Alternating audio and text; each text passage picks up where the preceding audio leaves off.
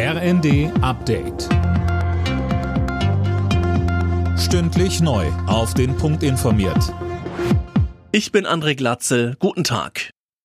In Moskau haben sich tausende Menschen zur Trauerfeier für den gestorbenen Kreml-Kritiker Alexei Nawalny versammelt. Die Polizei ist mit einem Großaufgebot vor Ort. Der Kreml warnte vor Beginn der Trauerfeier vor der Teilnahme an nicht genehmigten Versammlungen.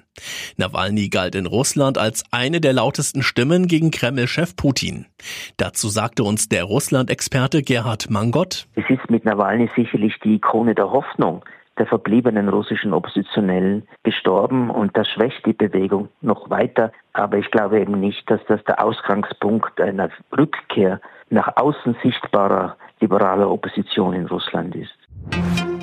Busse und Bahnen im Nahverkehr stehen heute vielerorts in Deutschland still. Es ist Hauptstreiktag von Verdi, dazu kommt der Klimastreik von Fridays for Future.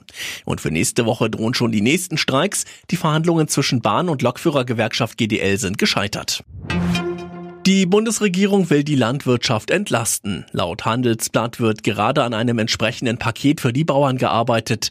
Über das Paket soll kommende Woche beim Bund-Länder-Treffen beraten werden. Dirk Justus berichtet. Im Gespräch ist unter anderem eine mehrjährige Glättung der Einkommensteuer für Bauern, bei der Landwirte ein schlechtes Jahr steuerlich ausgleichen können.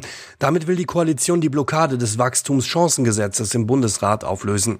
Die Union will eigentlich nur zustimmen, wenn die Ampel auf die geplanten Subventionskürzungen beim Agrardiesel verzichtet. Davon ist in dem Paket aber wohl nicht die Rede. Grundsätzlich sei aber ein alternatives Entlastungspaket für die Bauern denkbar, heißt es von der Union. Neuer Monat, neue Änderungen. Mit dem März wird es für Fachkräfte aus dem Ausland mit Berufserfahrung einfacher hier zu arbeiten. Stichwort Fachkräfteeinwanderungsgesetz. Außerdem beginnt Ende des Monats dann wieder die Sommerzeit. Alle Nachrichten auf rnd.de